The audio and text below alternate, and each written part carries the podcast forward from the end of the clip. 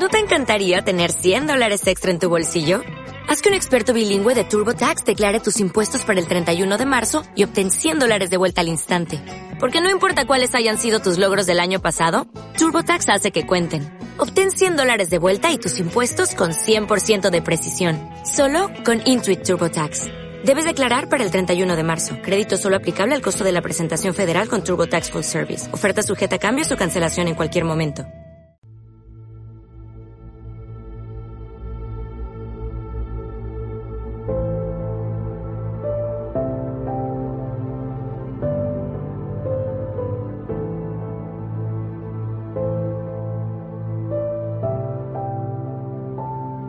Casa de Jacob.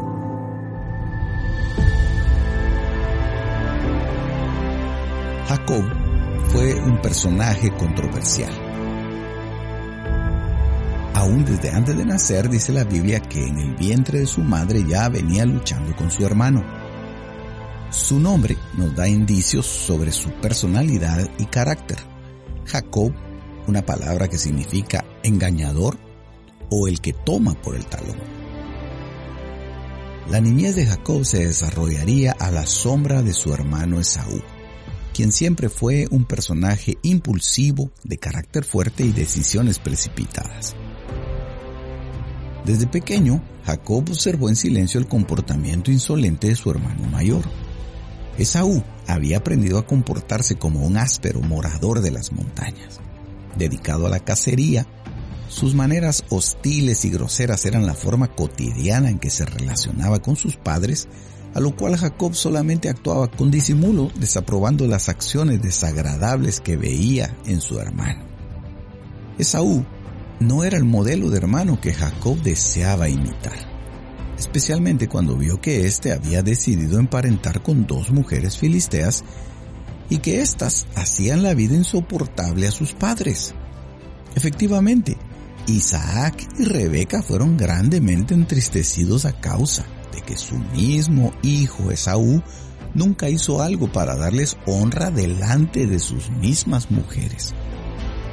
Pareciera ser que Esaú no solamente se despreocupaba de la forma tan desagradable en que estas mujeres trataban a sus padres, sino que aún la aprobaba.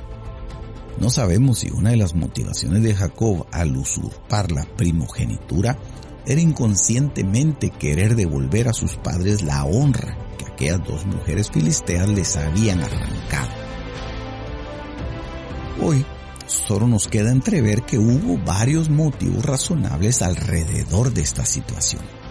Así como aquel hijo que ve al padre hacer cosas muy malas y se jura a sí mismo nunca cometer los mismos errores, Jacob se prometió a sí mismo no solo nunca permitir que su esposa afrentara a sus padres, sino él mismo nunca causar alguna desgracia o amargura a los padres de su mujer, es decir, a sus suegros. Dice la historia que cuando Jacob deja la casa de sus padres viaja a una tierra lejana en donde después de muchas pruebas logra formar un hogar. Ahora, Luego de algún tiempo el destino lo llama a cumplir la promesa que hizo en el pasado estando aún muy joven. Viviendo en la casa de sus suegros, comprobaría por sí mismo si era capaz de honrar a los padres de sus esposas, que por cierto y por azares del destino eran dos, Lea y Raquel. Ya que en el pasado había observado la conducta de aquellas mujeres Judith y Basemat, esposas de su hermano Esaú, quienes viviendo en casa de sus suegros les hicieron la vida insoportable y él no quería de ninguna manera imitar las costumbres ingratas de estas mujeres. Jacob vivió por más de 20 años en la casa de su suegro Labán. Durante todo este tiempo tuvo muy malas experiencias observando la forma en que éste le trataba. Razones tenía de sobra para quejarse, renegar o rebelarse en contra de Labán, quien aparte de ser su suegro era también su jefe. Empezando porque fue defraudado en el trato que habían hecho respecto al caso de Raquel y Lea. Además de que su salario había sido cambiado más de 10 veces y la desconfianza de Labán hacia él lo hacía sentir molesto e irritado. Una actitud desagradable podría fácil y justificadamente haberse generado en el corazón de Jacob. Jacob habría podido vengarse de Labán, haciendo cosas que le desagradasen para hacerle la vida insoportable. Sin embargo, la actitud de él no fue esa. Por el contrario, siempre actuó de manera comprensiva y condescendiente. Nunca le alzó la voz ni mucho menos desafiar o amenazarle. Jacob se acordaba muy bien del trato que sus mismos padres recibieron por parte de las esposas de su hermano, y eso hacía que él soportara pacientemente los agravios. Él sabía que tarde o temprano Dios obraría su favor siempre y cuando estuviera dispuesto a esperar en su bendita voluntad. Veinte años transcurrieron. Fueron veinte años muy duros para Jacob. El trato de Labán hacia él se había vuelto muy desfavorable. Sus condiciones de trabajo no eran las mejores. Sus hijos habían crecido. El ambiente en la casa familiar ahora era incómodo y muy molesto. A todo eso, Jacob en ningún momento faltó a su promesa. Seguía honrando a los padres de sus mujeres y respetando aquella casa que un día le recibió con mucha calidez.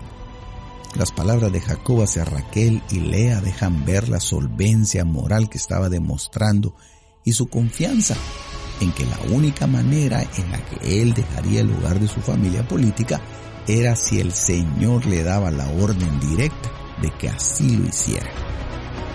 Jacob envió a llamar a Raquel y a Lea al campo, donde estaba su rebaño, y les dijo, veo que el semblante de vuestro padre no es amigable para conmigo como antes, pero el Dios de mi padre ha estado conmigo.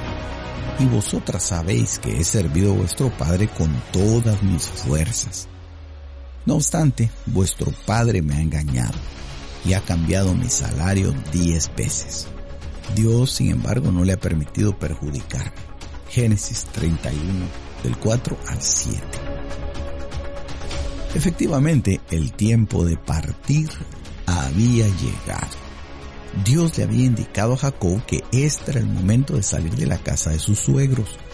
Debía volver a la casa de su padre quien aún vivía.